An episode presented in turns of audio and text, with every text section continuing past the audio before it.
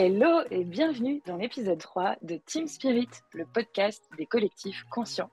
On explore ensemble l'univers passionnant de l'intelligence collective et de la facilitation. Je suis Alizée Echen, fondatrice de Darwin Shine, et je suis ravie de t'accueillir ici avec Karine Francisco, facilitatrice en intelligence collective et partenaire de cœur de l'aventure Darwin Shine. Dans cet épisode, nous explorons ensemble la conception de l'atelier, cette phase d'imagination d'un atelier en intelligence collective sur mesure. Bonjour Alizé, je suis ravie de te retrouver sur cet épisode pour aborder ce sujet qui m'a si souvent bluffé, tu le sais, sur justement la capacité à créer et à proposer un design sur mesure. Alors dis-moi, entre ton rendez-vous de cadrage et ton atelier, à quel moment est-ce que tu commences à penser, à imaginer, à visualiser le design de l'atelier que tu vas proposer à ton client? Assez vite. Hein, dans ma tête, il y a des connexions qui vont se faire assez vite quand le client va me donner les premiers éléments du cadrage, vais me dire tiens, ça, ça pourrait marcher avec un module comme celui-ci ou autre. Après, c'est assez variable aussi puisque ça va dépendre de la clarté de la demande au départ. Si la demande est très très claire, il est possible qu'en sortie de réunion de cadrage, j'ai déjà euh, des idées assez précises de ce que je vais proposer en termes de déroulé. Et parfois, on a des cadrages un peu plus compliqués où du coup, il y a besoin vraiment d'éclaircir la demande. Et du coup, tant que la demande n'est pas claire, j'ai un peu de mal à projeter ce que je pourrais proposer en termes de déroulé. Donc, je dirais, je commence à penser, à imaginer, à visualiser le design de l'atelier au moment de la préparation où la demande est claire. Et la demande, c'est les intentions et les objectifs de l'atelier. Évidemment, il y a d'autres variables qui rentrent en compte sur le nombre de participants, la configuration de l'espace, etc. Mais une fois que j'ai l'intention et les objectifs de l'atelier, je peux commencer à imaginer des éléments. Si on devait quantifier le temps passé entre le cadrage, le design, l'animation, la restitution d'un atelier à proprement parler, qu'est-ce qui te prend le plus de temps du coup? Pour moi, la construction du déroulé, c'est pas forcément la partie qui va me prendre le plus de temps. Je peux aller euh, relativement vite. Ce qui est intéressant dans la conception des ateliers, c'est aussi de les scénariser. Et là, euh, bah, du coup, ça appelle un peu de créativité. Dans l'intelligence collective, il y a des méthodes, il y a des modules, il y a des choses qui viennent de certaines méthodologies comme l'agile, etc., où on se dit, voilà, il y a des choses qui existent et qui fonctionnent. Maintenant, est-ce que je vais prendre cette même consigne et la livrer à tous mes clients, quel que soit leur contexte? Moi, non. Et du coup, il peut y avoir euh, une phase de créativité, de scénarisation de l'atelier. Et moi, j'adore faire ça.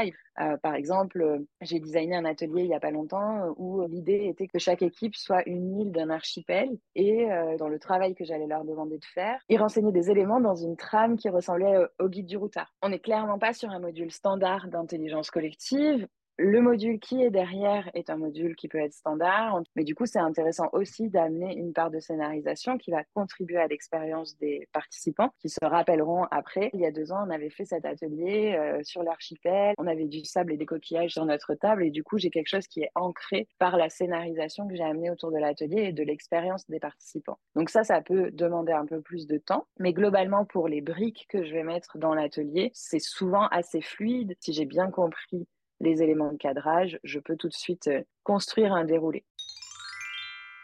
Tu parlais des différentes briques que tu vas du coup organiser pour euh, proposer donc ton, ton atelier. Est-ce que tu peux nous présenter justement ces différentes briques présentes systématiquement dans chaque atelier facilité?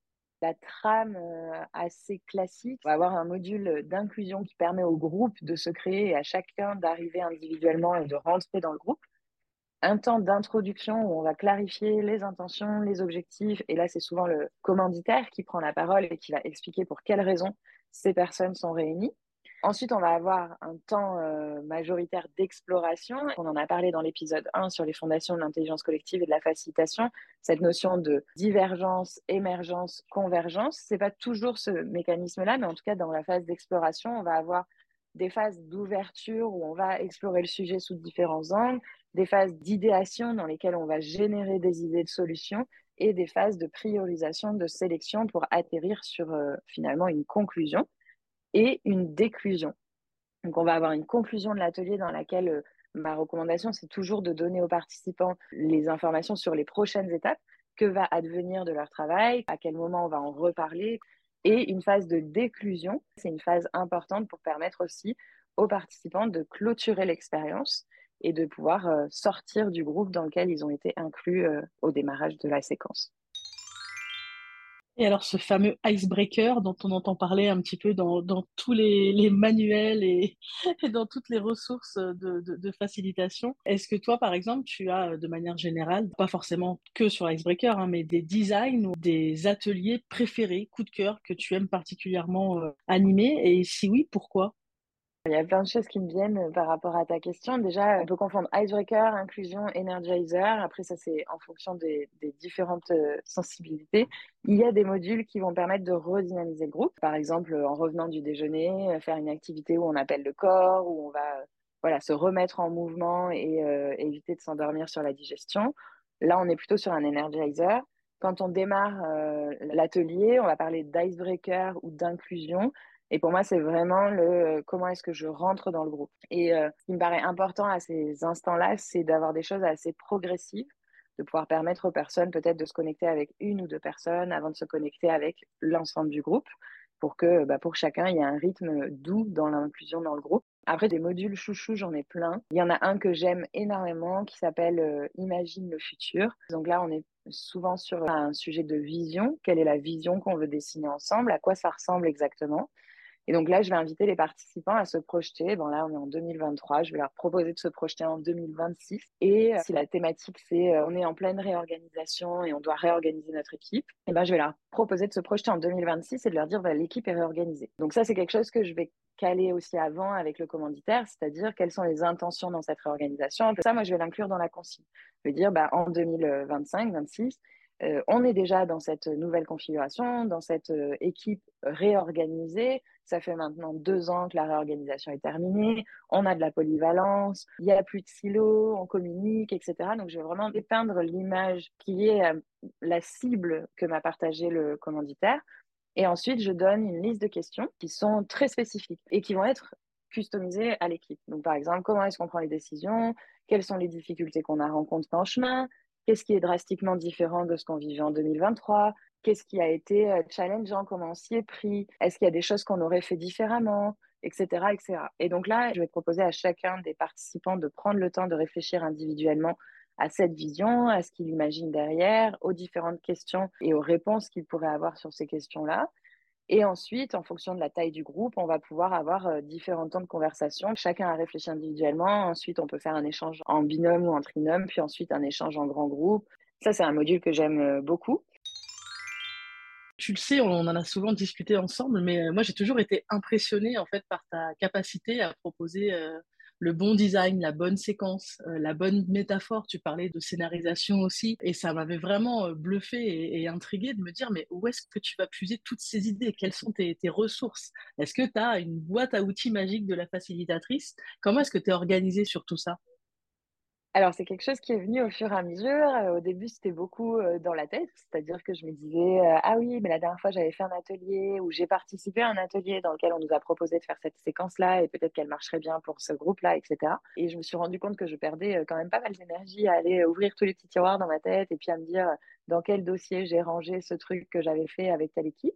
Et donc souvent, je recréais mes consignes, je recréais mes modules parce que bah, c'était plus rapide finalement d'aller chercher le bon dossier.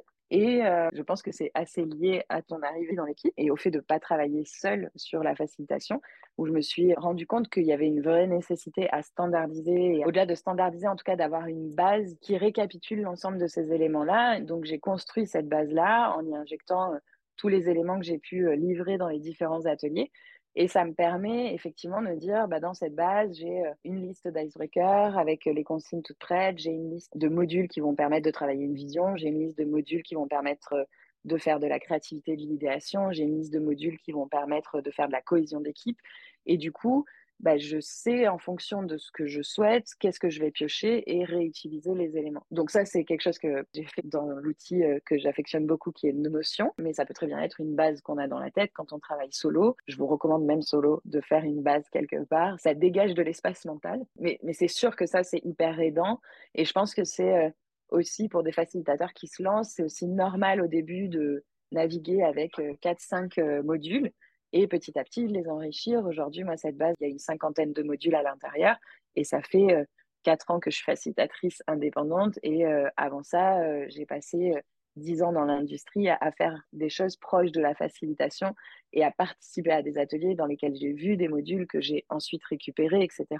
Donc, c'est vraiment de se dire où est-ce que je capitalise toutes ces choses que je capte au fur et à mesure, soit parce que je les essaye dans un groupe, soit parce que je les vis en tant que participant dans un autre contexte, et euh, pouvoir ensuite euh, aller les repiocher et les réorganiser.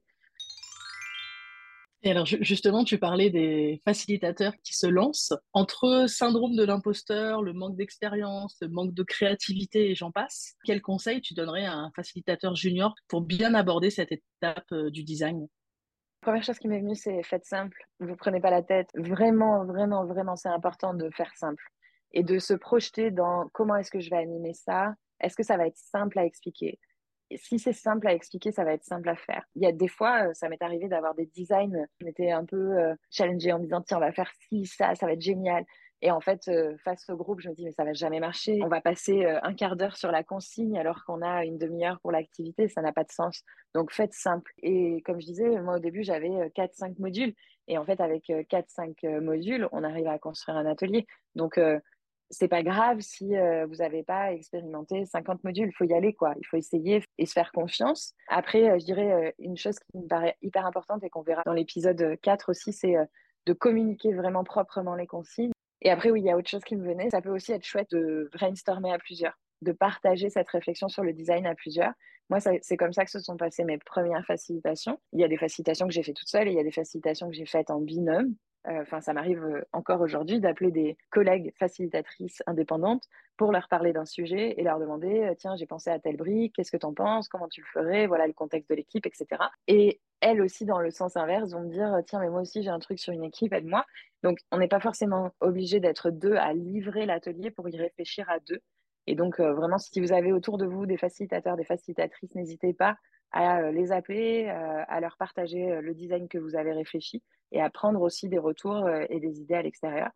et puis potentiellement, si, une personne qui écoute ce podcast se dit je vois vraiment pas à qui je pourrais en parler, eh ben, Karine, Alizé, n'hésitez pas à, nous contacter l'une ou l'autre. Et moi, je serais ravie en tout cas de pouvoir échanger pendant une demi-heure sur un design ou pendant une heure sur un design. C'est quelque chose qui me, qui me nourrit autant que ça peut apporter à la personne en face. Eh bien, merci beaucoup, Alizé. Euh, et effectivement, ce sera avec euh, grand plaisir également pour euh, échanger au sujet de, ces designs. Mais écoute, on a un cadrage, on a un design. Maintenant, j'imagine, place à l'atelier. Alors, la suite au prochain épisode Exactement. Dans le prochain épisode, nous explorerons la troisième des cinq étapes clés d'un atelier d'intelligence collective, faciliter l'atelier. Nous espérons que cet épisode t'a plu pour soutenir le rayonnement de ce podcast et nous envoyer des paillettes, mets des petites étoiles et un commentaire sur ta plateforme préférée d'écoute. Nous te lisons avec attention.